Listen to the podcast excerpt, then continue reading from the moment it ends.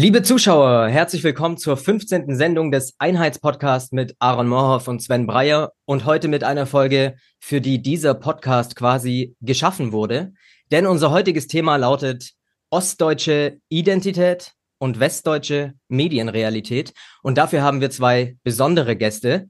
Zum einen Katrin Huss, die unter anderem jahrelang beim MDR die beliebten Sendungen Hier ab vier und Kaffee Trend moderierte und Katrin, ich habe dich ja jetzt schon ein paar Mal kennengelernt. Ich wusste tatsächlich nicht, dass du mal Miss Ostdeutschland warst, aber ich schiebe diese Bildungslücke einfach mal auf das heutige Thema, die vernachlässigte ostdeutsche Medienbildung.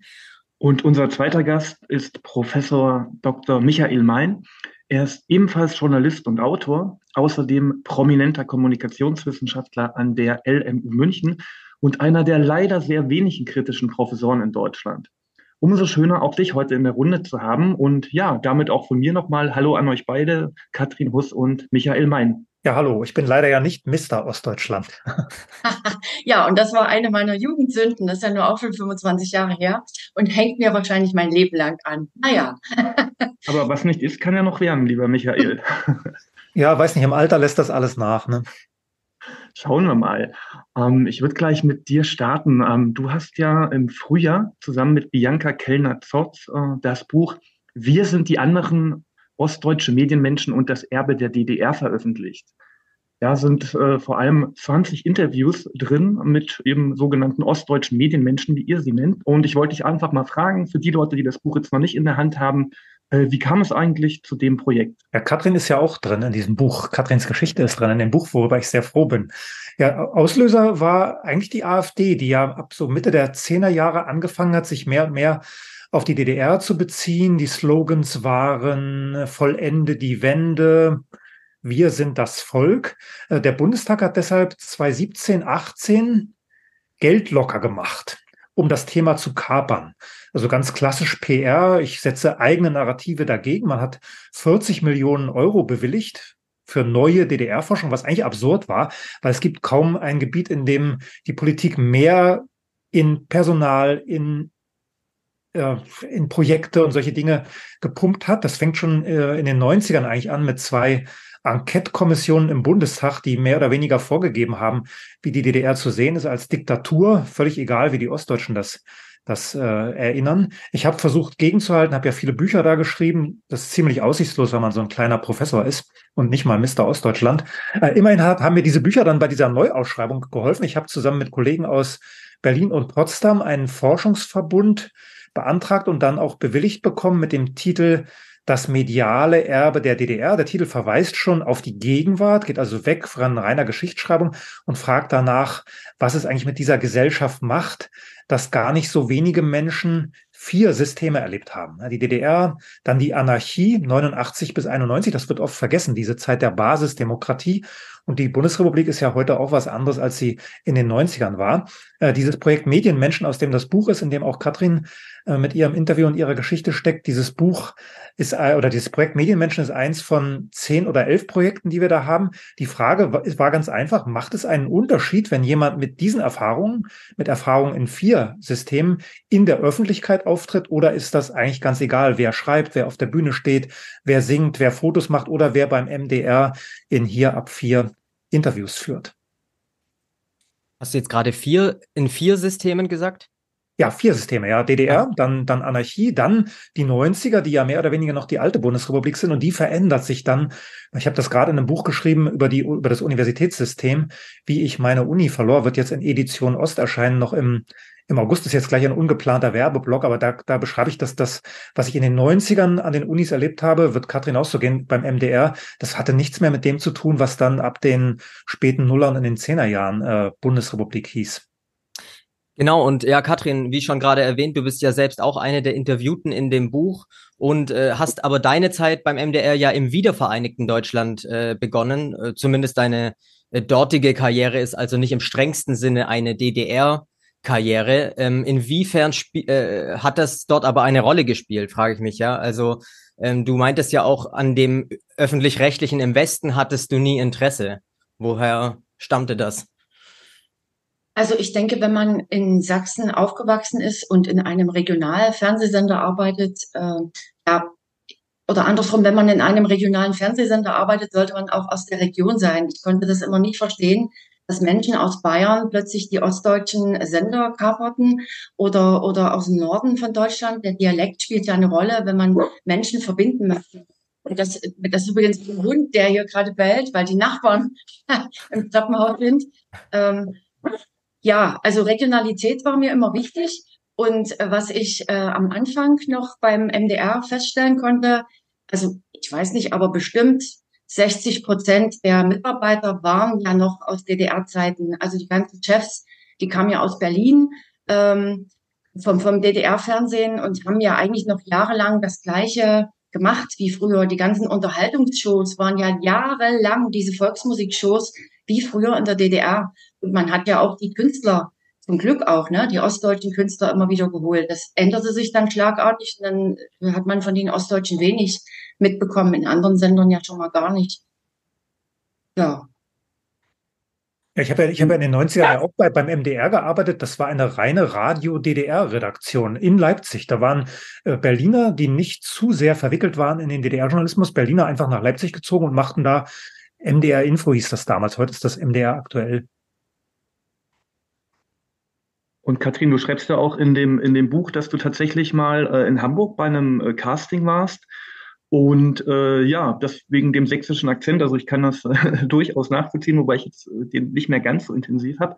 Ähm, da gab es dann quasi schon Probleme, oder? Das, das ja, also ich hatte schon immer das Bauchgefühl, wenn ich jetzt ähm, mit meiner ostdeutschen Mentalität und auch mit meinem, ich habe schon noch diese sächsische Färbung in der Sprache und ich habe mir da auch nie Mühe gegeben, das raus äh, rauszukriegen. Also wenn ich wenn ich gut sprechen muss, dann kann ich das. Aber wenn ich jetzt im Gespräch bin und zu schnell rede wie jetzt, dann kommt das immer wieder durch. Und ähm, mir hat mal ähm, ein Kollege vom Riverboat, äh, der, der hat dort mal moderiert. Ich, äh, vielleicht fällt mir noch der Name an, Weidling. Ähm, das war der Sohn vom großen OF Weidling, der hat ja mal eine Zeit lang Riverboat moderiert. Und ähm, der hat zu mir gesagt, ja, Katrin, aus dir wird sowieso nie was. Mit deinem sächsischen Dialekt kommst du nicht weit. Ja, er war nach drei Jahren verschwunden, hat dann irgendwo Jeans verkauft in Brandenburg. Und ich bin ziemlich lange noch dabei geblieben. Und ich wollte immer gerne in die Unterhaltung und hatte eine Anfrage bekommen von der aktuellen Schaubude mit Carlo von Tiedemann und bin dort eingeladen worden, habe mich äh, wahnsinnig gefreut und äh, musste halt so eine ähnliche Sendung dort moderieren wie meine, hier ab vier und habe dort mit Carlo von Tiedemann so einen Sächsisch-Test gemacht, ne? also äh, äh, was heißt Leberwurstknifte und also Leberwurstschnitte oder Eiferpitsch und, und solche Worte einfach, die man hier noch kennt. Und das fand die Redaktion absolut nicht lustig. Und mit der Begründung dann, na ja, das Sächsisch passt ja nicht hierher, äh, hatte man mich dann abgelehnt. Ist auch verständlich. Hab ja vorher schon gesagt, wenn man in einer Region moderiert, soll man auch die Sprache von dort sprechen. Und Norddeutsch, das äh, habe ich natürlich nicht drauf, ne? Also moin. Ja, äh, ich würde gerne noch mal auf die auf die äh, Brüche zurückkommen, 89, 90. Und äh, daher geht die nächste Frage an dich, Michael. Äh, du zitierst in der Einleitung äh, zu eurem Buch unter anderem die Autorin Jana Milev. Und die schreibt wiederum in ihrem Buch äh, Treuhand Trauma für die Zeit nach der Wende, also gerade die Jahre 1990, 91, 92, äh, nimmt sie die Begriffe Regime Change, Kulturkatastrophe, Schockstrategie, Landnahme aber auch struktureller Kolonialismus äh, verwendet sie und du dann quasi auch und überspitzt gefragt, äh, ist das ernst gemeint? Wie, wie stehst du zu diesen äh, Begriffen? Man muss wahrscheinlich kurz ein Wort zu Jana Milev sagen. Der Name klingt bulgarisch, da steckt aber auch eine DDR-Biografie dahinter. Jana wird auch mit Y geschrieben, falls das Hörer mal selbst nachlesen wollen. Mein Jana Milev arbeitet außerhalb der der normalen akademischen Strukturen. Sie ist deshalb ein bisschen freier beim Formulieren, wenn man nicht vom Staat bezahlt wird. Ich bin ja verbeamtet, da muss man schon mal ein bisschen aufpassen, äh, welche Begriffe man auch in wissenschaftlichen Texten verwendet. Andererseits muss man, wenn man nicht in diesem Unisystem drin ist, auch ein bisschen härter formulieren, um überhaupt Aufmerksamkeit zu bekommen. Das erklärt wahrscheinlich diese Begriffe. Ich finde, ich würde das selber nicht so formulieren, aber finde das sehr anregend, weil es ja letztlich die Perspektive umdreht und fragt, wer hatte eigentlich ein Interesse daran, dass die DDR verschwindet und dass mit ihr ja all das verschwindet, was irgendwann mal zum kommunistischen Ideal gehört hat. Also die Brechung des Bildungsmonopols zum Beispiel. Jemand, der einen Arbeiterhintergrund hat, sollte auch an eine Universität können. Eine Gesellschaft ohne Krieg, gerade heute wieder ein, wichtiges Thema. Und ganz wichtig, ganz zentral die Eigentumsfrage. Das ist wahrscheinlich der Punkt, den Jana Milev auch mit ihren Begriffen meint. Man, Daniela Dahn hat das ja sehr schön herausgearbeitet in dem Buch Tam Tam und Tabu heißt das. Tam Tam und Tabu, noch nicht so lange her, dass das erschienen ist. Tam Tam ist das, was um SED-Skandale gemacht wurde. Stasi-Geschichten, Egon Krenz äh, lädt sich irgendwelche jungen Mädchen ein, Erich Honecker gibt Valuta aus, damit Margot seine Frau irgendwie einen schönen, äh, schönen Schmuck bekommen kann. Äh, das Tabu äh, dahinter war aber die Eigentumsfrage, äh, die, die äh, Rückgängigmachung von dem, was nach 1945 gemacht wurde. Also letztlich ging es darum, sagt Daniela Dahn, die alten Besitzverhältnisse wiederherzustellen und damit auch die alten Herrschaftsverhältnisse. Das Bild, was wir heute von der DDR haben, dieses Diktaturbild, dient ja letztlich dazu, das zu legitimieren, was wir heute haben. Bei Jana Milev ist es ja nicht so, dass sie keine Belege hätte. Das sind zum Teil dicke Wälzer, die sie da gemacht hat. Es gibt so eine ganze Serie von sehr dicken äh, Büchern, äh, die bei Peter Lang erschienen ist. Man kann das da nachlesen und sie fragt, wem gehören heute die Innenstädte? Wem gehört Leipzig zum Beispiel? Wem gehören da die Immobilien? Wer arbeitet an den Universitäten? Katrin hat ja gerade darauf hingewiesen, auf die Medien. Wer, wer arbeitet in den Leitmedienredaktionen? Wer, wer hat da die Chefposten? Wer bestimmt am Ende, äh, welche Themen da gemacht werden, welche Personen da arbeiten können? Mein, ähm, ähm, man kann auch, man kann natürlich auch nach der nach der Abwicklung der DDR-Sender fragen, die wir auch gerade schon mal angedeutet haben. In diesem Verlag Edition Ost, von dem ich gerade schon gesprochen habe, in dem Verlag ist gerade ein Buch erschienen mit den Erinnerungen von Lutz Herden, unter anderem, der für das DDR-Fernsehen Auslandskorrespondent war und dann glaube, bis jetzt noch beim Freitag äh, arbeitet, dann lange beim Freitag gearbeitet hat. Äh, Lutz Herden beschreibt da, dass dieses DDR-Fernsehen, was Ende 91 zugemacht wurde, dass das ja nichts mehr zu tun hatte mit dem, mit den alten Strukturen. Da, war, da waren Redaktionen, die ihre Chefs selbst gewählt hatten in demokratischen Prozessen, die sich gelöst hatten von jeder politischen Einflussnahme, die beim Publikum akzeptiert waren. Die, die, die Reichweiten waren in dieser Wendezeit äh, höher als je zuvor. Und trotzdem wollte und musste man das dicht machen, um den Ostdeutschen jeden Identitätsanker zu nehmen. Das, was Katrin jetzt gerade auch schon beschrieben hat, zum, äh, oder erzählt hat zum MDR-Programm in den äh, 90ern und Nullerjahren, das ist ja auch eine Reaktion darauf. Die Menschen haben, haben vertraute Gesichter gebraucht, ähm, äh, haben Menschen gebraucht, die ihre eigenen Erfahrungen teilen und das auch in so Medien rüberbringen. Das hat den MDR ja lange zum erfolgreichsten dritten Programm gemacht. Gerade dieser Regionalitätsbezug. Mir fällt da noch was ein. 2001 gab es eine riesige Medienkampagne gegen den MDR. Ich weiß nicht, ob es die Bildzeitung war, aber es gab da findige Journalisten, die herausgefunden haben, dass beim MDR immer noch äh, ungefähr über 60 Prozent der Mitarbeiter ehemalige Stasi-Mitarbeiter waren. Und dann wurde richtig eine Welle losgetreten und vor allen Dingen Fernsehgesichter hat man dann bloßgestellt. Beispiel zum Beispiel von der Sendung Biwak. Der Moderator, der wurde angeprangert, eben Stasi-Mitarbeiter gewesen zu sein. Und bei MDR aktuell die Sabine Hingst. Und auch meine beiden Kollegen von MDR und 4, Frank Lear und Oliver Nix, da sind Stasi-Akten aufgetaucht. Die waren über 160 Seiten lang. Und äh, von heute auf morgen waren die vom Sender verschwunden. Also das fand ich schon spannend. Interessant war, wohin die Kollegen dann äh, gesteckt wurden. Also man hat ja offiziell dann mitbekommen, aha, die sind weg vom Sender. Aber der Kollege von Biwak zum Beispiel, der hat dann äh, hauptberuflich hinter den Kulissen weitergearbeitet und äh, Sabine Hingst ging ins äh, Hauptstadtstudio nach Berlin und hat dort große Politik gemacht. Also das war schon interessant. Und wie gesagt, das war 2001. Ähm, das war also schon lange nach der Wende immer noch äh, Kollegen dort. Die sind natürlich inzwischen viele von denen in Rente gegangen, aber die haben lange Zeit den Sender geführt. Ne? Ja, der, der Biwa-Kollege heißt Horst Mempel, um das noch zu ergänzen. Genau. Der ist äh, vor kurzem gestorben. Äh, ich war großer Fan von seinen Sachen in der, in, im DDR-Sportjournalismus. Hab ihn, hab ihn dann auch in Biwak verfolgt, weil der tolle Bilder und tolle Geschichten äh, äh, erzählen. Der hatte tolle Bilder und konnte tolle Geschichten erzählen.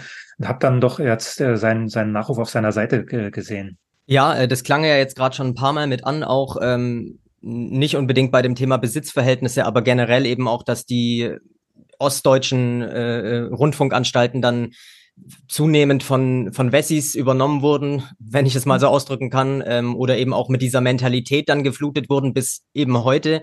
Ich glaube, äh, dass kein Rundfunksender, äh, keine Rundfunkanstalt von einem ostdeutschen Intendanten geführt wird. Zumindest ist das das Letzte, was ich aufgeschnappt habe. Carola Wille war ja, ähm, war ja mhm. viele Jahre MDR-Intendantin und ich glaube, der neue MDR-Intendant hat ja nicht auch eine Ostvergangenheit, weiß ich jetzt nicht genau. Es gab ja jetzt eine Wahl. Also Carola Wille geht in Ruhestand nach zwei sechsjährigen Amtszeiten. Sie hat ja 2011 Udo Reiter abgelöst, der, der aus dem Westen kam. Genau, also so, sozusagen, zumindest muss man es noch mit der Lupe suchen äh, und es ist die, die Ausnahme. Ähm, das fand ich auch ein schönes Zitat von dir, Katrin. Äh, die Tagesschau berichtet nur aus dem Osten, wenn dort Rechte aufmarschieren. Äh, deswegen ist ja die berechtigte Frage, also bräuchte es, wir haben wahrscheinlich alle unsere Bedenken mit dem Thema Quote, aber fändet ihr das in dem Fall tatsächlich äh, angebracht zu sagen, naja, so ein bisschen müssen sich die Verhältnisse vielleicht widerspiegeln? Ja, das ist tatsächlich so. Also wenn, wenn deutschlandweit mal über, über Sachsen berichtet wird, dann meistens über Hoyerswerda oder über die sächsische Schweiz, wo ja die Rechten angeblich so präsent sind. Ich wohne jetzt inzwischen hier im, am Rand der sächsischen Schweiz. Ich kann das nicht bestätigen, aber ich würde mir mehr wünschen, dass es mehr positive Berichte gibt über, über den Osten. Es gibt ja echt schöne Regionen und tolle Menschen und, und äh, ja, intelligente Projekte, die man durchaus ins große deutsche Fernsehen bringen könnte. Und es gibt auch gute Künstler. Ne? Also Ostkünstler sind aus meiner Sicht immer noch unterrepräsentiert in auch in Musiksendungen und und all dem. Ja, genau. Ja, das, ja, um, ja. um das vielleicht einfach nochmal zu unter, unterstreichen. Ich habe äh, im Herbst 19 die erste Rundfunkratssitzung besucht die damals öffentlich waren. MDR hat damals die Sitzung öffentlich gemacht. Man saß da als Zuschauer hinter so einer komischen Barriere, war also nicht direkt im Saal, sondern konnte durch so ein Fenster reingucken in diese, in dieses Gremium. Und da, an dem Tag waren zwei Themen äh, auf der Tagesordnung. Das erste hatte im Morgenmagazin was zu Sigmund Jähn gemacht, DDR-Kosmonaut, der erste Deutsche im All, 1978, äh, von Ostdeutschen verehrt, damals schon, äh, auch über die ganze Wendejahr, Wende, über die ganzen Wendejahre hinaus.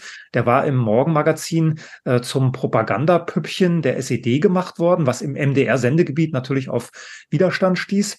Der Fernsehdirektor, damals noch Wolf-Dieter Jacobi, musste das erklären, konnte es nicht erklären, hat gesagt, ja, wir haben versucht, da einzuwirken, wir haben aber keine Möglichkeit, als MDR eine ostdeutsche Perspektive auf solche Themen auch im Morgenmagazin unterzubringen. Und er hat dann auch in diesem Zusammenhang erzählt, dass der MDR damals einen Korrespondentenposten hatte in Prag und dass es nicht gelingt, diesen Prager Korrespondenten ins Hauptprogramm zu bringen. Das ist so Ost, MDR Prag interessiert im westgeprägten Gesamtprogramm eher wenig. Jetzt haben wir ja seit 2019 auch einen ostdeutschen Besitzer einer größeren Zeitung mit Holger Friedrich, ähm, ein ostdeutscher IT-Unternehmer, Jahrgang 66. Und ähm, du schreibst, Michael, er hätte das Blatt, die Berliner Zeitung, zu einer Marke gemacht, die sich abhebt in der deutschen Medienlandschaft. Glaubst du jetzt wirklich, das liegt daran, dass er Ostdeutscher ist? Ja, ist die Frage, ob es nur an Ostdeutschland liegt. Es liegt auf jeden Fall daran, dass er nicht Teil der etablierten Netzwerke ist. Mhm. Wenn man sich anschaut, wem die Tageszeitungen in Deutschland gehören, dann haben wir ein paar, man kann das wirklich an zwei Händen abzählen, ein paar Millionärs, Milliardärsfamilien zum Teil. Also Leute, die sehr, sehr reich sind, äh, die äh, nach 45 eine Lizenz zum Gelddrucken bekommen haben, als sie die Lizenz für eine Zeitung bekommen haben. Äh, dieser Holger Friedrich ist von außen dazugekommen, hat als IT-Unternehmer Geld verdient und ist halt nicht in diesen ganzen Verbänden sozialisiert worden, ähm, nicht in diesen Politik, Medien, Wirtschafts-, Eliten-Kontexten ähm, äh, permanent beeinflusst worden. Und ist ja sofort 2019 auch mit der Stasi-Geschichte, nicht nur 2001 hatten wir diese Stasi-Geschichten, auch mit der Stasi-Geschichte attackiert worden. Gab ja äh, in, in den anderen Leitmedien versuche, ihn über seine Vergangenheit zu diskreditieren. Die Berliner Zeitung selbst hat damals ein Dossier gemacht, wo also ein, ein ganzer Teil der Redaktion äh, sich abgearbeitet hat an der Vergangenheit des neuen Verlegers und festgestellt hat, ist für uns okay. Wir arbeiten weiter mit ihm zusammen. Einige prominente Stimmen der Berliner Zeitung sind dann ja gegangen. Sabine Rennefanz unter anderem, die auch in unserem Buch genannt wird, was auch eine Ostdeutsche ist, die jetzt beim Tagesspiegel arbeitet. Wenn man die Berliner Zeitung heute anguckt, dann äh, ist da zumindest der Versuch zu erkennen, Vielfalt Stimmen- und Perspektivenvielfalt zu leben, einen anderen Journalismus zu machen, als das beim Tagesspiegel zum Beispiel, der in der Hauptstadt der direkte Konkurrent ist, zu machen. Ich klar, weil, klar weil, weil, weil die Frage zielte ja auf, auf die Herkunft. Mein, wer äh, in, in diesem Alter ist, Holger Friedrich, Jahrgang 66, ich 67, Katrin ein bisschen jünger, wer in diesem Alter ist und äh, 89, 90 schon erwachsen war, die Dinge also beobachten konnte, dem ist Vielfalt Themen- und Perspektivenvielfalt auf der großen Bühne wichtig. Wir haben erlebt, wie die DDR daran gelitten hat, dass es diese Themen- und Perspektivenvielfalt nicht gab. Wir haben diesen befreienden Moment erlebt, 89 bis 91, als das möglich war, als Journalisten das machen konnten, was sie machen wollten, weil es keinerlei Zugriff gab auf die Redaktionen, ist ja nicht nur in den Medien so. Man hat in, in, diesen Jahren auch keine Polizei zum Beispiel auf den Straßen gesehen, die irgendwie Verkehrskontrollen gemacht hat, hätte. Man hat in den Schulen keine Lehrer gehabt, die sich getraut hätten, Jugendlichen irgendwie entgegenzutreten. Also wir hatten wirklich eine Zeit der Anarchie. Wir haben erlebt, was in den Medien Vielfalt bringen kann, äh, wie befreiend das ist. Und äh, ich, ich für mich habe das zum Maßstab gemacht für, für, für äh, alles, was ich im Journalismus heute sehe. Überall, wo Themen- und Perspektivenvielfalt eingeschränkt wird, da läuten bei mir die Alarmglocken. Und ich vermute, dass das bei Holger Friedrich ganz ähnlich ist. Er hat die ähnliche biografische Erfahrung. Warum sollte er das äh, völlig anders sehen? Michael, du hast eben schon äh, diese äh, bisschen Generationsforschung angeschrieben und ich habe ja gestern noch äh, euer Buch sehr ausgiebig gelesen und habe dann festgestellt, dass ich ein sogenanntes äh, Wendekind bin. Äh, das ist die Generation, die zwischen 1973 und 84 geboren äh, ist. Da falle ich gerade noch rein und Zitat: um, Da liegt ein hohes latentes Unruhepotenzial vor. Und äh, in dem Kontext, weil du auch das Wort Anarchie angesprochen hast, geht meine nächste Frage an Katrin. Äh, Im Interview mit Bianca Kellner-Zott äh, schreibst du über deine äh, Kollegen in der FDJ-Kreisleitung Delitzsch äh, über die späten 1980er Jahre. Zitat. Die wenigsten meiner Kollegen nahmen das DDR-System überhaupt noch ernst. Es war die Zeit kurz vor der Wende. Es wurden viele Witze gerissen. Und ich muss heute dazu sagen, ich fühle mich ja auch ein bisschen so seit, seit ungefähr dreieinhalb Jahren mindestens wie in einer riesigen äh, politischen Realsatire, ja, so ein bisschen auch in Anlehnung an Uwe Steimle, der meint ja immer so, Politik und Kabarett äh, kann man heute ja kaum noch unterscheiden. Und äh, zum Zeitpunkt deines Interviews, Katrin, 2021, also so auf dem Höhepunkt der Corona-Krise, äh, meintest du, für mich fühlt es sich so an wie damals im Herbst 89 wir befanden uns im Wandel und stehen kurz vor der Wende. Zitat Ende. Siehst du das heute immer noch so, also diese Parallelen in den späten 1980er Jahren und die Zeit heute im Jahr 2023? Ich meine, man kann ja sagen, die Corona-Krise wurde doch beispielsweise ganz gut gemeistert, oder? Na, die hat uns ja gezeigt, dass das Kabarett live war, was da uns angeboten wurde, dieser Irrsinn, also an, an, an Maßnahmen und, und Sachen. Es ging ja gar nicht mehr schlimmer. Also, das, wenn man das nicht mit Humor genommen hat, da ist man ja verrückt geworden. Und das sind ja viele auch. Die Psychiatrien sind ja voll. Aber ich, ich fange mal weiter vorne an. Ähm, warte mal, wie war denn dein Einstieg in die Frage? Du hast jetzt so lange erzählt. Ach so, die FDJ-Kreisleitung, wie ich überhaupt dahin gekommen bin. Ich wusste lange nicht, was ich studieren sollte. Ich wollte ja eigentlich zum Theater. Das hat nicht so ganz geklappt, äh, weil Katharina Witt auch Schauspielerin werden wollte. Habe ich den Studienplatz nicht gekriegt. Hm, musste ich überlegen, wollte ich Lehrerin werden für äh, Philosophie an der Hochschule, weil ich dachte, hm, dann unterrichtest du Studenten, hast es einfach.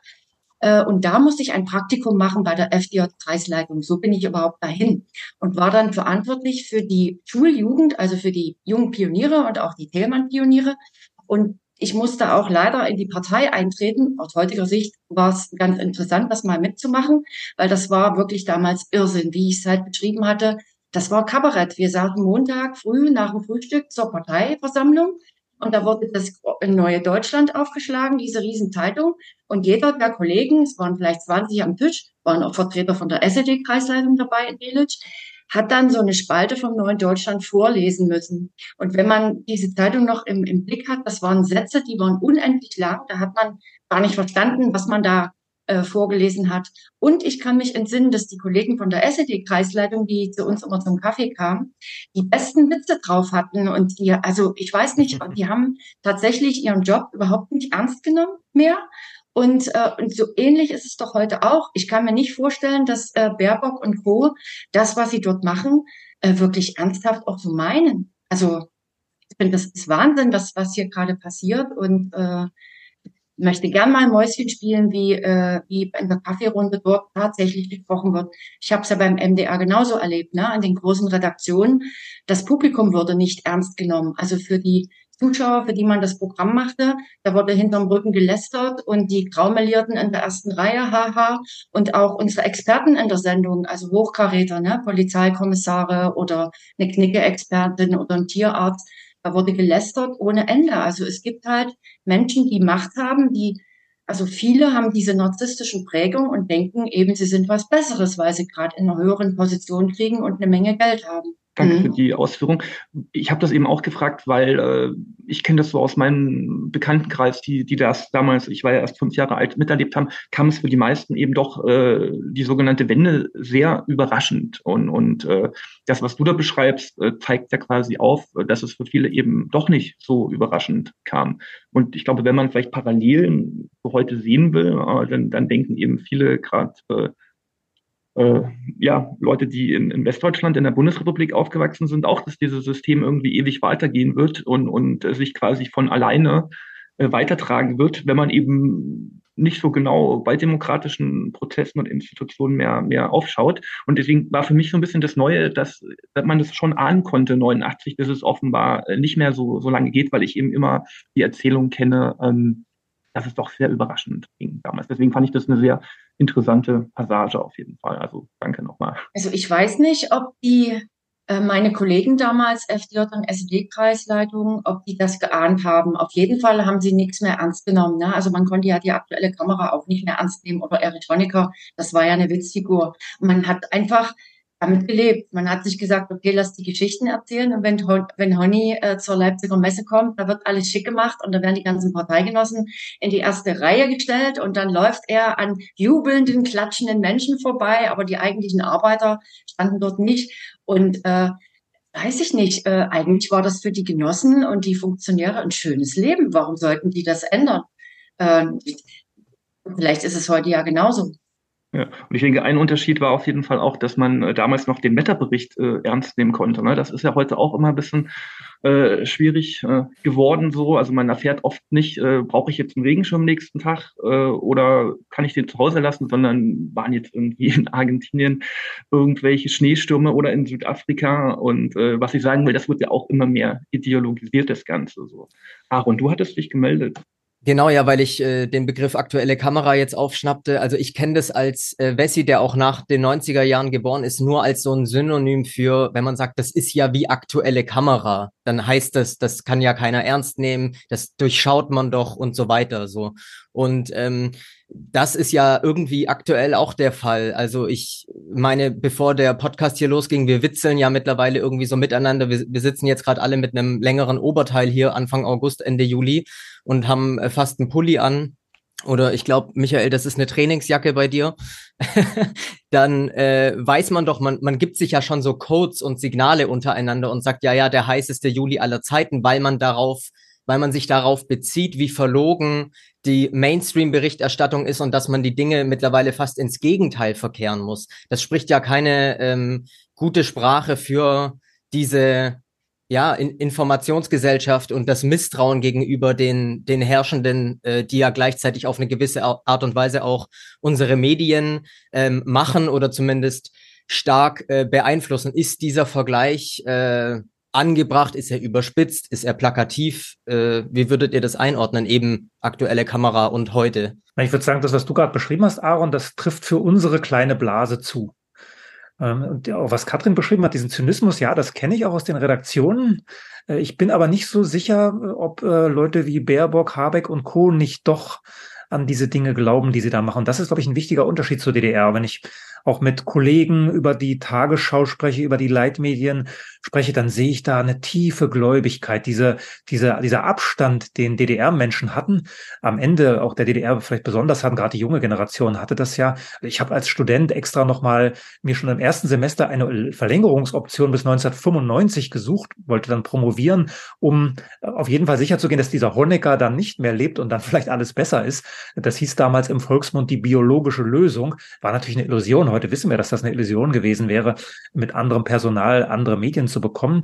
Äh, aber, aber, aber das sehe ich heute über, eigentlich überhaupt nicht. Auch bei den Studenten sieht man das nicht. Wenn man mit Studenten über Konzepte wie ähm, False Balance redet, also die Idee, dass man äh, falsche Ausgewogenheit erzeugen könnte, indem man zum Beispiel Menschen in der Tagesschau sprechen lässt, die sich lustig machen über diese Klimalandkarten oder überhaupt über dieses Narrativ, was uns da geliefert wird.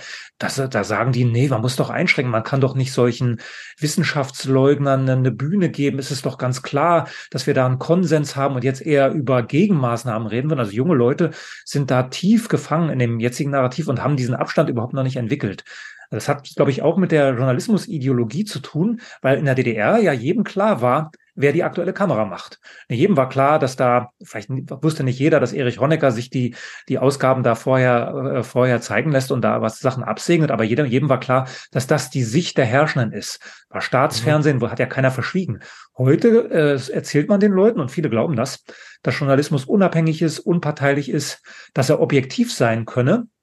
Man zweifelt gar nicht daran, wenn man denn in dieser Gesellschaft nicht Probleme hat. Und Katrin hatte dann Probleme beim MDR, ähm, hat sich daran gestoßen und hat, hat ein neues Leben entwickelt. Ich habe Probleme an der Universität und komme da nicht klar. Also wenn man diese Art von Problemen nicht hat, dann hat man ja keinen Anlass, äh, an, diesen, an diesen Erzählungen zu zweifeln. Also ich sehe bei äh, auch bei Professoren und äh, Kollegen und jüngeren Wissenschaftlern sehe ich eher eher äh, Gläubigkeit statt äh, Distanz und Zynismus. Also was, was ich noch ähm, denke, aber dann wenn ich jetzt falsch liege, mal berichtigen, äh, Micha.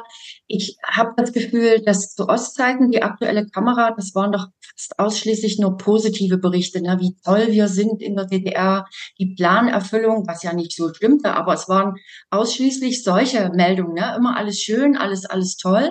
Und jetzt die Berichterstattung, zumindest in den letzten Jahren fällt mir auf, ist doch von Angst und Framing geprägt. Wir haben Angst vor, wie jetzt gesagt wird, vom Wetter, vor der Hitze.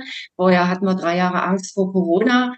Jetzt wird, werden die ganzen Seuchen wieder hochgeholt. Selbst mit Zecke ist tödlich und, und Borreliose ist ganz, ganz schlimm. Damit beschäftige ich mich gerade, weil ich einen Zeckenstich habe und denke, nee, ich gehe nicht zum Arzt. Das ist genauso wie bei Corona. Die machen uns nur verrückt. Ich werde mein Immunsystem stärken und glaube nicht dran. Aber das meine ich. Das, die, die Art der Berichterstattung ernährt sich von der Angst und von negativer von Negativmeldungen. Und zu Zeiten von MDR 4 habe ich mal nach 15 Jahren, die Sendung ist ja jetzt auch schon über 20, 25 Jahre alt, habe ich mal gefragt, müssen wir denn immer am Anfang der Sendung die ersten 20 Minuten nur negativ berichten? Unfälle, Babys in der Kühltruhe, Mann hat Frau erstochen und sowas. Und dann hieß es, ja, die Menschen wollen das sehen, das bringt die höchste Einschaltquote. Und das, glaube ich, war zu DDR-Zeiten nicht. Kann aber sein, dass ich mich gar nicht dran erinnere. Ein bisschen Angst, du hast vollkommen recht. Äh, das war natürlich äh, Werbung für den Sozialismus. Da wurden nur die positiven Dinge äh, gemeldet. Das Negative im Sozialismus wurde ausgeblendet und nur dann auf die große Bühne gebracht, wenn es gar nicht zu verschweigen war. Ich Flugzeugabsturz oder irgendein Erdbeben gab es dann schon mal, aber längst nicht so groß wie heute. Ein bisschen Angst gab es vor dem Kapitalismus. Also Arbeitslosigkeit, Drogen, Wohnungsnot, also diese diese äh, berühmten ABC-Themen, ABC C für Krise äh, in der Westberichterstattung, das gab es schon. Das hat, ist aber unglaubwürdig geworden, weil ja in den 80ern immer mehr äh, Menschen auch rüberfahren konnten. Man hat die Besuchsregelungen aufgeweicht, konnten also nicht mehr nur Rentner in den Westen fahren, gab dann zu Familienfeiern, Hochzeiten, runden Geburtstagen, Beerdigungen auch Reisemöglichkeiten mit Jugendtouristen, gar nicht so wenige, auch mal eine Woche ins westliche Ausland gefahren und man hat gesehen, dass dies ABC so nicht, so nicht stimmt, dass es da mehr gibt. Das hat also diese Angst dann auch irgendwie gegenstandslos gemacht. Klar, wenn man die aktuelle Kamera hatte, eine Reichweite von ungefähr zehn Prozent, also zehn Prozent der DDR-Menschen haben diese Werbesendung für den Sozialismus angeschaut. Das waren die Menschen, die in der Zuschauerforschung gesellschaftliches Aktiv genannt wurden. Also die Menschen, die die Losungen, Parolen, die Sicht der Herrschenden kennen mussten, weil sie dann in diesen äh, Montagssitzungen, die du da äh, für die für die FDJ-Kreisleitung mhm. beschrieben hast, weil sie da äh, einfach den Ton angeben mussten und die Deutung äh, über das neue Deutschland einfach vorgeben mussten. Die anderen haben das ignoriert und nicht und nicht angeschaut. Das ist heute anders. Und wir haben bei der Tagesschau äh, 10 Millionen plus Menschen. Wir haben, glaube ich, auf Instagram viereinhalb Millionen Follower beim Tagesschau-Account, also viereinhalb Millionen junge Menschen, von denen es ja auch nicht unendlich viele gibt, folgen diesen Tagesschau-Erzählungen auf Instagram. Man muss sich das mal angucken. Das ist noch, noch krasser als die Hauptnachrichtensendung, was da an, an, äh, an Weltbild erzeugt wird. Also da, da, da sehe ich einen wichtigen Unterschied an der, in, der, in der Publikumsakzeptanz. Nur kurz ein Gedanke, Sven, bevor du ja. äh, fragst. Das ist ja auch interessant, dass halt äh, im, in, in der DDR dann Angst vor dem anderen System gemacht wurde, wenn überhaupt vor dem Kapitalismus, was ja heute so nicht mehr möglich ist. Also vor welchem anderen System im strengeren Sinne soll man warnen in einer globalisierten Welt, sodass dann eher irgendwie die Normalität herhalten muss, also das Wetter oder die Grippesaison 2020 bis 23, ja. Sven, gut, man, man, war, man warnt vor China, man nimmt die Vergangenheit, mhm. man warnt vor Russland. Es gibt schon diese, diese Warnung. dann, ich hab, bekomme mal jeden Morgen so einen Medien-Newsletter, der erzählt, wie schlimm es um die Pressefreiheit in all diesen anderen Ländern bestellt ist. Und damit blendet man natürlich aus, welche Probleme wir hierzulande haben. Genau, ich wollte da nochmal kurz äh, dran, dran anknüpfen. Also man muss natürlich sehen, äh, wenn, wenn die aktuelle Kamera äh, beziehungsweise die DDR-Führung heute diese ganzen Möglichkeiten der Digitalisierung äh, hätte, ich glaube, dann, dann hätte, würden mehr als zehn Prozent der Leute wahrscheinlich auch das äh, zwangsläufig schauen, weil eben, meinst, meinst du nicht, Michael? Nee, glaube ich nicht, weil das, wie Katrin richtig sagt, dann, das hatte man durchschaut und wollte nicht 30 Minuten Lebenszeit für eine Nachrichtensendung verwenden, die einem nichts erzählt hat, außer die Sicht mhm. der Herrschenden und die kannte man. Die hat sich auch nicht so groß gewandelt im Laufe der Zeit. Waren letztlich die gleichen Gesichter, die gleichen Botschaften. Mir, mir fällt ja eben auf, dass diese sogenannte, die oder die, die Ostdeutschen eben immer eine kritische Sicht äh, auf die auf die aktuell Herrschenden haben. Und ich würde einfach nochmal, um, um ein bisschen mehr auf das äh, Thema ostdeutsche Identität und westdeutsche Medien äh, Realität zurückzukommen, äh, würde ich einfach euch nochmal fragen, gibt es für euch überhaupt sowas wie eine Ostidentität, wie eine ostdeutsche Identität? Und äh, falls ja, wer darf die überhaupt für sich beanspruchen? Gibt es da eben vielleicht eine, eine biografische Grenze? Ich weiß nicht, wer zuerst antworten will, vielleicht Katrin. Wenn ich jetzt äh, Menschen aus dem Osten oder Westen vergleiche, dann stelle ich fest, dass wir Ostdeutschen mehr zusammenhalten, dass wir uns uns mehr vernetzen. Also ich sehe das zum Beispiel auf dem Land. Das war früher schon so, dass die Menschen, die hatten zwar ihr eigenes Häuschen und ihren Garten und ihre Familien, aber die haben untereinander zusammengehalten. Und äh, in, in den Städten eigentlich auch, in den, in den Häusern, wo man, wo man irgendwie noch guckt, was macht der Nachbar und bringt das gegenseitig mit. Das Gefühl hatte ich im Westen nicht. Da ist eher so Tür zu und ich mache mein eigenes Ding. Und wenn jemand Fremdes in den Ort zog, dann hat es der übelst schwer, sich da irgendwie zu integrieren. Also das, das halte ich so, dass wir mehr zusammenhalten und das merkt man ja jetzt in der Corona-Zeit auch. Ne? Also was sich für Netzwerke gebildet haben, äh, bei Telegram auch Gruppen, die die untereinander sich austauschen und helfen und das finde ich einfach großartig. Ich weiß nicht, ob es das so in der Größenordnung im Westen drüben auch gibt. Und, und äh, richtig bemerkt hat man es ja bei den Hochwasserkrisen, ne, wo man gesehen hat, wie die Menschen zusammenhalten, obwohl uns ja immer eingetrichtert wird, der Mensch ist böse und in Krisenzeiten würde man sich gegenseitig die Außen aushacken. Stimmt ja nicht. Man braucht ja nur das Buch lesen. Im Grunde gut von Rutger Bergmann heißt das, glaube ich. Da sind so viele Fälle drin. Nee, der Mensch ist im Grunde seines Herzens ist er gut und, und positiv und hilft einem anderen Menschen. Und das wird uns einfach nur anders immer wieder erzählt durch Beispiele, die in dem Buch gut widerlegt sind. Ja, das ist ein sehr guter Punkt. Also vor allem der Zusammenhalt, der die Ostdeutschen auszeichnet. Siehst du das auch so, Michael? Ja, kann ich eigentlich alles nur unterschreiben. Wir nehmen das ja auch in dem Buchtitel auf mit Wir sind die anderen. Das war ja letztlich unsere Frage. Gibt es diese Ostidentität? Ich glaube, es gibt sie, weil du auch nach einer Grenze gefragt hast. Wo beginnt das eigentlich? Ich glaube, man muss die DDR bewusst erlebt haben. Man muss schon in einem fortgeschrittenen Jugendalter wenigstens gewesen sein, um um äh, diese Ostidentität entwickeln zu können, die eben äh, etliche Jahre ohne Ellenbogenmentalität mit sich gebracht hat, äh, in einem, mit einem anderen Wertesystem. Wenn man unsere 20 Interviews anschaut und all das, was wir sonst so an biografischem Material äh, herangezogen haben, dann sieht man, glaube ich, erstens, äh, dass das Kollektiv für Ostdeutsche äh, wichtiger ist. Äh, also Schauspieler haben gesagt, dass sie äh, dieses Solo-Vorsingen auf der Bühne nicht verstanden haben. Sie haben in der Gruppe gespielt, wenn sie in der DDR äh, Theater gemacht haben und konnten nicht verstehen, dass sie plötzlich als Einzelperson wichtig waren.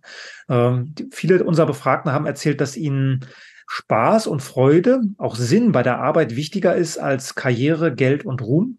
Gar nicht so wenige haben auch darauf verzichtet. Katrin ist ja ein Beispiel, 2015 dann ähm, nicht mehr darum gekämpft, nicht mit aller Macht darum gekämpft, ihren, ihren äh, festfreien Vertrag da beim MDR zu verlängern. Äh, Leute wie Robert Schumann, das ist ein, Buch, äh, ein Buchgestalter, einer der besten Buchgestalter in Deutschland, äh, haben lieber nicht mehr mit großen Unternehmen oder arbeiten lieber nicht mehr mit großen Unternehmen zusammen, sondern machen Cover für den Rubicon Verlag oder für den Hintergrund Verlag, weil sie sagen, da ist eine Botschaft, die ich unterstützen will. Also das ist, scheint wichtiger zu sein als Karriere, Geld und Ruhm, was ja immer auch voraussetzt, dass man die anderen nicht mehr sieht. Zu den anderen gehören auch alle Menschen, die man braucht, um so eine Produktion zu verwirklichen. Ich habe bei Katrin auch in ihrem Buch äh, und dann auch in unserem Interview nochmal wieder, wieder gelernt, äh, dass diese, diesen, diesen, dieses, äh, diese Verachtung gegenüber dem Publikum, die vielleicht auch mit einer Verachtung für Tontechnik, Regie, äh, Kamera, äh, Maskenbildner zusammenhängt. Die, die Medienmenschen, die wir da befragt haben, erzählen allesamt, dass sie genau wissen, dass sie nicht alleine gar nicht schaffen können, dass es viele Menschen braucht äh, für denjenigen, der dann im Rampenlicht steht und dabei strahlen kann. Äh, die vergessen also nicht, dass irgendjemand auch sauber gemacht hat und äh, irgendwie draußen Wache gestanden hat, damit das alles alles funktionieren konnte. Und dann ist, glaube ich, auch Teil dieser ostdeutschen Identität die Erfahrung mit Propaganda, mit Manipulation, äh, mit Sprachformeln. Menschen, die in der die die DDR schon bewusst erlebt haben, die riechen das, wenn wenn sie manipuliert und gesteuert werden sollen und sind sofort skeptisch und misstrauisch. Das sieht man ja auch in der Vereinsarbeit. Das würde ich gerne mal gegenüberstellen, ob im, im Westen Deutschlands auch so viele Vereine sind wie hier im Osten. Also die Menschen arbeiten ja sehr viel ehrenamtlich und machen das vom Herzen her, ohne jetzt groß nach dem Geld zu fragen. Die freuen sich dann über eine Feier oder gemeinsames Wegfahren viel mehr, als wenn sie jetzt äh, noch Geld dafür kriegen würden äh, oder in Größenordnung natürlich. Und das, das erlebe ich bis heute. Wahrscheinlich muss man sogar noch mal differenzieren, auch im Westen zwischen Großstadt, Machtzentren wie Berlin, München, Hamburg, ja. Köln, Frankfurt und Menschen, die auf dem Land leben. Ich wohne jetzt ja hier in der Oberpfalz, ähm, weit weg von solchen Machtzentren. Und ich erlebe das, was du jetzt beschreibst, Katrin, diese Vereinsarbeit mit dem Herzen dabei sein, sich äh, verwurzelt fühlen, äh, für die anderen mitdenken, äh, auch mal sich zurücknehmen für andere, das erlebe ich hier auch. Und das ist eine gewachsene Dorfgemeinschaft, wo sich die Leute kennen, äh, wo man äh, von Kindheit an zusammen ist, wo man ein bestimmtes Wertesystem, auch einen bestimmten Dialekt entwickelt hat, den ich gar nicht verstehe, wenn wenn wenn da äh, wenn das voll ausgefahren wird, also wenn ich dann dabei bin, versuchen die Menschen schon so zu sprechen, dass ich es verstehen kann und selbst dann ist es noch, äh, noch äh, schwierig. Da gibt es also auch eine Identität, die sich äh, zumindest nach meinen Erfahrungen jetzt in den ersten zwei Jahren gar nicht so groß von der Ostidentität unterscheidet, weil auch das eine Identität ist, die äh, weit weg ist von Machtzentren, die also eher auf Region, auf Tradition, auf einfaches Leben, auf Arbeit mit der Hand äh, baut. Ja, vielleicht ist es mehr der Unterschied zwischen Stadt und Land. Ne? Denke schon, da wo die Menschen zusammenhalten müssen, dann tun sie es auch. Das entwickelt sich ja gerade wieder, ne? die vielen Ökodörfer oder auch die, die Orte, wo die Menschen wieder zusammenfinden und ähm, die, die, dieser Trend nicht nur auf dem Land leben, sondern eben auch auf dem Land arbeiten. Viele Menschen haben zwar auf dem Land ihr Häuschen, aber arbeiten in der Stadt und dann sind die Dörfer leer. Aber es gibt immer mehr Dörfer, die jetzt wieder irgendwie Leben entwickeln. Das finde ich eigentlich schön. Also gut, gut, diese, auf diesen Prozess auch nochmal hinzuweisen. Ich glaube, diese Ostidentität, das ist auch nichts, was in den frühen 90ern schon da war. Die Menschen, also ich kann, kann auch über mich erzählen, aber ich denke, das ist auch, kann man vielleicht auch verallgemeinern, mussten ja erstmal klarkommen mit dieser neuen Welt und äh, haben versucht, da reinzukommen, also zu verstehen, was wird jetzt eigentlich verlangt, äh, was muss ich tun, um halbwegs Erfolg zu haben. Und dann hat man gemerkt, okay, äh, da ist doch mehr als das, was uns vom Westen erzählt wird. Das hat sich dann in den Zehnern vor allen Dingen entwickelt. Das ist letztlich auch das, worauf sich die AfD in ihren Slogans bezieht, die ich ja am Anfang erwähnt habe. Also wir sind das Volk, vollende die Wende. Das hat ja nicht umsonst gezogen. Wenn da nichts wäre, würde das keine Resonanz erzeugen. Danke schon mal für eure Ausführungen soweit, Katrin und Michael. Ähm, vielleicht mit Blick auf die Uhr schon mal die vorletzte Frage gerne nochmal an euch beide.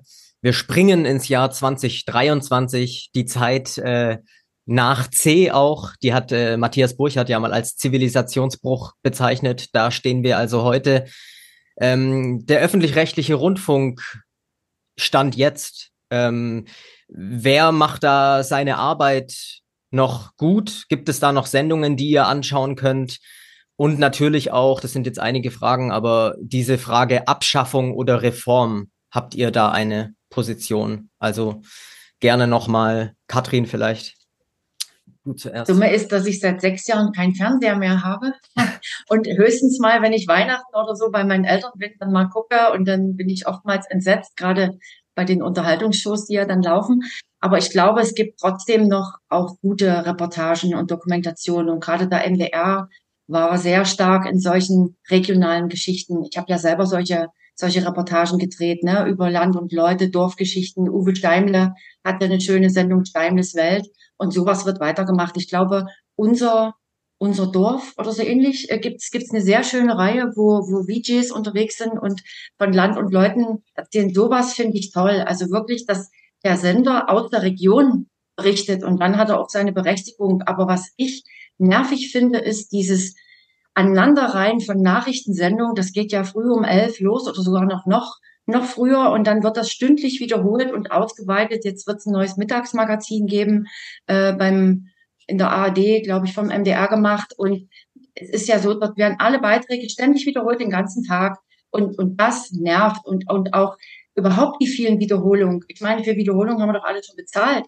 Also, die, also es werden ständig äh, Unterhaltungsshows wiederholt, dann ist die Musik wird neutral aufgenommen, irgendwo am Meer oder im Gebirge und dann werden nur noch mal die Moderationen neu gedreht und du siehst immer wieder die gleichen Videos. Also billigst produziert und das darf gerne aufhören und es darf auch aufhören, diese gigantischen Shows zu produzieren mit Pyrotechnik und jeder Schlagersänger hat jetzt eine, eine, ein Ballett hinter sich und noch Menschen, die äh, Instrumente spielen. Das muss alles bezahlt werden. Früher stand auch ein Roland Kaiser oder ein Bernhard Brink oder so auf der Bühne alleine und hat den Saal unterhalten. Da geht für mich ganz viel Geld den, den, den Bach runter, was nicht nötig wäre. Also da, also erstens die Nachrichtensendung zu viel und diese Wiederholung und, und äh, dieser Überfluss an, an Unterhaltungsshows, äh, ja. Äh, Gute Reform ist vielleicht das Stichwort. Ich glaube nicht an Reformierbarkeit, zeigt auch, glaube ich, das, was wir beim RBB seit dem letzten Sommer gesehen haben. Jetzt gibt es einen ganz neuen Vorschlag von Beate Strelitz und Dieter Corbeli. Das sind auch zwei Leipziger, ein bisschen älter als ich. Ähm, die haben vorgeschlagen, abwickeln. Sie haben das beide erlebt als DDR-Menschen, die Abwicklung. Das bedeutet nicht zumachen, auch nicht den Rundfunkbeitrag abschaffen, aber neu aufsetzen. Also die Idee beibehalten. Die Idee, dass wir einen Rundfunk haben, der uns allen gehört, den wir auch selbst kontrollieren, wo wir vielleicht in Publikumsräten mitreden können, wo wir auch Qualitätskontrolle extern ansiedeln können. Also die äh, Anstalten, also die Idee erhalten, aber die Anstalten abwickeln und den Menschen, die dort arbeiten, die Möglichkeit geben, sich neu zu bewerben. So lief das damals äh, in den frühen 90ern in der DDR. Und die gar nicht so wenigen guten Journalisten, die es ja gibt, nicht nur beim MDR, auch bei anderen Sendern, die würden dann in diesem neuen öffentlich-rechtlichen Rundfunk Gelegenheit haben, das zu zeigen, was in ihnen steckt. Der, der Vorschlag ist auf Manova erschienen in zwei Teilen und jetzt auch bei Apolut für alle, die das nachlesen wollen. Das ist ein, äh, sorry, ja, Katrin? Was mir noch aufgefallen ist, das ging äh, da los, als ich aufgehört habe, so 2015 ist mir das mal bewusst geworden in, in einer Sitzung, wo die Intendantin so auf Trimedialität pochte, also auch Internet, wo ich immer dachte, was soll das? Wir haben einen Rundfunkstaatsvertrag und bezahlen Gebühren für Fernsehen und Rundfunk. Wieso konzentriert man sich jetzt so auf Internet?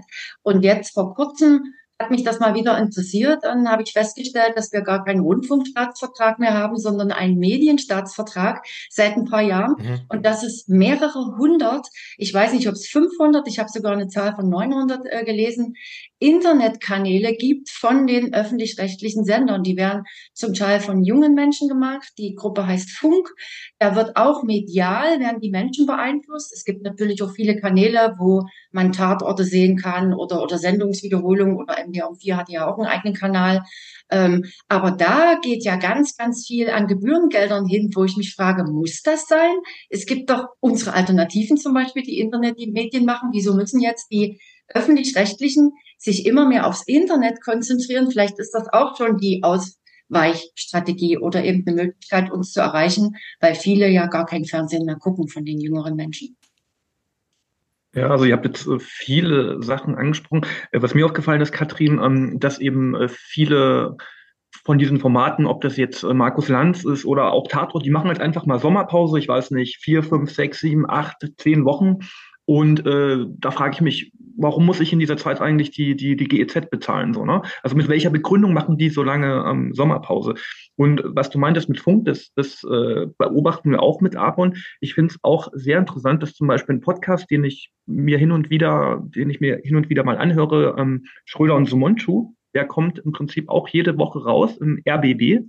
Und äh, die machen auch gerade Sommerpause, aber hin und wieder machen die auch eine Veranstaltung in Berlin und da kannst du hingehen und es kostet ungefähr 30, 35 Euro. Und ich meine, die werden ja schon von den GEZ-Gebühren äh, bezahlt, aber du kannst ihnen quasi extra nochmal für ihre Live-Show auch noch was geben. Also das ist schon so ein bisschen ähm, perfide, wie ich finde, ne? während andere Medien äh, wirklich alternative Medien ums Überleben kämpfen müssen. Und äh, Michael, mein, äh, du sprachst schon Manova an. Wir haben ja jetzt die ostdeutsche Identität so ein bisschen geklärt und die westdeutsche Medienrealität. Und irgendwann kommt man dann auf die alternativen Medien zu sprechen, die ziemlich oft eben auch äh, von Ostdeutschen geleitet werden oder viele arbeiten da. Und ähm, du hast bei Manova, Michael, vor kurzem einen Artikel mit der Überschrift Mehr Transparenz wagen äh, geschrieben. Und darin zitierst du einen sogenannten Bekannten mit folgenden Worten. Ich lese das mal kurz vor. Wir stehen vor einer Durststrecke, auch bei den neuen Medien, auch in der Gegenöffentlichkeit. Die Inflation, die Müdigkeit. Dazu die Skandale in der Demokratiebewegung, Goldbarren und überhaupt. Die Leute sehen sich nach Ruhe, nach Normalität, nach einem schönen Sommer. Die Spenden gehen überall zurück, auch bei den Daueraufträgen, die das Fundament sind, weil sich jede Redaktion zwar freut, wenn 10 Euro für einen Artikel oder ein Video kommen, aber nur planen kann, wenn sie weiß, dass das keine Eintagspflege war. Zitat Ende. Du forderst also mehr Transparenz, Michael, und meinst du, das funktioniert? Ich habe immer so den Eindruck, gerade in Ostdeutschland sitzt das Geld ja, oder ich habe nicht den Eindruck, es ist ja Fakt, äh, sitzt generell nicht so locker. Und ich muss eben auch sagen, ähm, im Osten herrscht äh, eher, also so meiner Erfahrung, die Mentalität vor, warum soll ich für was bezahlen, was ich auch umsonst haben kann. Ne? Also ein knallharter Materialismus, während im, im Westen ja oft ein Idealismus herrscht, wo eben auch mal an Greenpeace oder so gespendet wird. Also ähm, meinst du, das klappt mit mehr Transparenz, Michael, dass man die alternativen Medien, äh, die vielleicht gerade in so einer kleinen Krise sind, äh, noch mal ein bisschen emporheben äh, kann? Deine Idee vom knallharten Materialismus widerspricht ja ein bisschen dem, was Katrin und ich gerade erzählt haben. Äh, unsere Erfahrung mit Ostdeutschen scheint eine andere zu sein. Da scheint mir auch ein Bewusstsein dafür da zu sein, dass man ähm, zahlen muss, wenn man guten Journalismus bekommen möchte. Ähm, mein Problem mit der Transparenz ist, dass ich bei keinem dieser Portale weiß, äh, ob es nächste Woche zu Ende ist, weil das Geld ausgeht, oder ob die Leute sich da eine goldene Nase verdienen. Wenn ich also meine 10, 15 oder 50 Euro spende, würde ich ganz gerne wissen, wie ist dann die Finanzlage? Was macht mein Beitrag mit den Arbeitsmöglichkeiten der Redaktion? Weil du Manova angesprochen hast. Manova hat ja, ist ja eine Neugründung, die aus Rubicon hervorgeht. Da ist ähm, ein bisschen drüber kommuniziert worden über die Hintergründe, aber eben auch nicht alles. Und ich weiß aus meinen Vorträgen, dass immer wieder Fragen kommen. Äh, warum jetzt Manova? Was ist mit Rubicon? Was ist da eigentlich genau passiert? Ich glaube, dass die Bereitschaft, äh, sich da einzusetzen, auch finanziell sich einzubringen, größer wäre, wenn die Dinge offen liegen würden. Ich stelle mir das halt nur ein bisschen kompliziert vor, weil dann müsstest du ja auch von den ganzen Leuten, die da im Impressum sind, was, was bekommen die davon und so weiter. Und dann ist eben die Frage, wer, wer sich das dann noch, ähm, sage ich mal knallhart, wer sich das dann noch antun will. Also wenn er genau weiß, dass alle, die auf das Portal kommen, wissen, aha, der verdient jetzt so und so viel und der kriegt von, was weiß ich, als, als Geschäftsführer, Herausgeber äh, von jedem Artikel bekommt ja dann so und so viel Euro am Ende.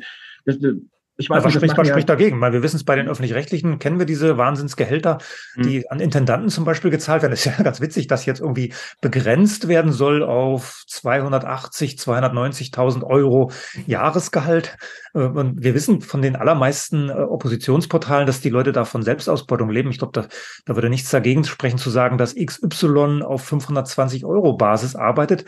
Und wenn ihr wollt, dass er oder sie mehr Artikel macht, dass die Artikel vielleicht besser werden, dann müsst ihr ein bisschen mehr, ein bisschen mehr bezahlen. Weil wir hatten diese Skandale, Corona-Untersuchungsausschuss, wo dann so Sachen kursierten wie Goldbaren, die im Kofferraum äh, durch Städte gefahren werden. Das, äh, das äh, äh, erleichtert es nicht gerade, Vertrauen zu, äh, zu generieren und dann Geld zu spenden, weil man weiß, dass da möglicherweise äh, auch Sachen passieren, die man eigentlich nicht unterstützen wollte. Ja, vielleicht, vielleicht auch nochmal äh, wirklich als Abschluss äh, an dich, Katrin. Du hast ja auch als, wir hatten jetzt deine, deine Karriere beim MDR hier ähm, ausführlich behandelt, auch in diesen freien Medien eine neue Heimat gefunden, glaube ich, kann man, kann man durchaus so sagen. Oder ähm, ja, Oppositionsmedien, sagt Michael Mein äh, gerne, das weiß ich. Ähm, fühlst du dich, fühlst du dich da wohl und ähm, siehst du da weiterhin äh, das größte Potenzial für dich persönlich?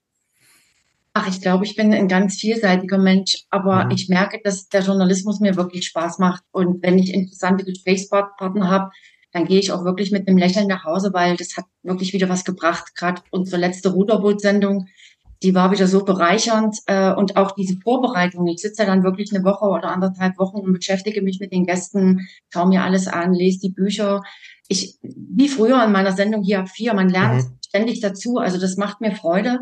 Aber ich mache auch viele andere Dinge. Also ich bin jetzt mehr in der Richtung Naturheilkunde unterwegs, äh, mache auch gerade meine Heilpraktikerausbildung habe mich mit Ethnobotanik und Pflanzenmedizin auseinandergesetzt und fange jetzt gerade an, dort Seminare zu geben, so eine kleine Mini-Urlaube, Kombination Yoga, Wandern, Naturheilkunde und bin ganz glücklich, dass das erste Seminar ausgebucht ist. Freue ich mich, also ohne dass ich groß Werbung gemacht habe, ne, weil ich da, ich, da fehlt mir noch ein bisschen das Marketing. Ich möchte einfach das, was ich alles so gelernt habe in den vielen Jahren, ähm, was mir geholfen hat, denn ich habe durchaus ein paar Jahre gehabt jetzt nach dem NDR, wo es mir richtig beschissen ging. Also man kann schon von depressiven Episoden sprechen, aber ich habe mich da irgendwie rausgekämpft mit dem, was ich eben gemacht habe, ne? Mit, mit Yoga, mit in die Natur gehen, mit, mit sich mit Pflanzen auseinandersetzen, mit Gesundheit, wie kann der Körper sich selber heilen und ähm, habe auch Seminare besucht, wo man ins Herz geht, ins Fühlen kommt, wo man Achtsamkeitstraining macht und das will ich jetzt versuchen weiterzugeben. Und ich glaube, so eine Mischung.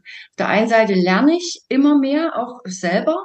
Und dieses Gelernte, gerade aus dem Gesundheitsbereich, das kann ich ja gut in die äh, Interviews ein, einbringen, da ich ja viel mit Heilpraktikern oder mit Psychotherapeuten auch Gespräche führe, kann ich ganz anders mitreden und kann auch mal einen Gesundheitskongress moderieren und weiß, wovon da die Rede ist und, und kennt die Fachbegriffe. Also das ergänzt sich bei mir gerade hervorragend. Das, das einerseits bin ich ein Schwamm, der immer mehr Wissen aufsaugen möchte und andererseits kann ich es weitergeben, dadurch, dass ich eine Medienpräsenz habe und die Leute mich kennen. Ja, das, das ist ja auch, finde ich, ein äh, Prozess, durch den wir, glaube ich, alle gegangen sind. Es gibt auch diese Illusion der Informiertheit und dieses Bedürfnis, ständig Bescheid zu wissen, äh, rührt, glaube ich, auch aus diesem, ja, aus diesem Bedürfnis danach, dass man dass man sich in Sicherheit wiegen kann. Das ist ja so ein ganzes, ähm, ganz großes Feld jetzt, dass man Bescheid weiß über mögliche Gefahren, aber dass das gerade in unserer übermedialisierten Welt ähm, auch der Reizüberflutung eben an seine Grenzen kommt und es manchmal gar nicht schlecht ist, da auch in die äh, vom Yin und Yang auch ins Gegenextrem äh, zu gehen und sich einfach mal auszuschalten. Äh, ich krieg's kaum hin, mal, wenn ich mal zwei Tage im Sommerurlaub nicht aufs Handy schaue, dann ist das schon Digital Detox. Aber ähm, ich glaube, jeder kann bestätigen, dass ähm, das auch ein ähm, Aspekt ist, den wir nähren müssen und sollten. Ähm, ostdeutsche Identität und westdeutsche Medienrealität. Äh, das war der Titel dieser ähm, schönen Sendung, die ich äh, ganz unbescheiden ja sehr bereichernd fand. Ähm, ich äh, mit Blick in die Runde sage ich nochmal, habt ihr noch ein, ein Schlusswort oder letzte Gedanken? Ansonsten denke ich, können wir eintüten langsam. Sven? Es sieht nach Eintüten aus, lieber Aaron. Perfekt. Also auch von meiner Seite nochmal, liebe Katrin Huss, lieber Michael Mein, schön, dass ihr da wart und äh, ich wünsche euch noch einen schönen Tag und an die Zuhörer vielen Dank, äh, dass ihr wieder eingeschaltet habt und äh, wir hören uns dann wieder in zwei Wochen. Macht es gut. Ciao, ciao. Tschüss zusammen.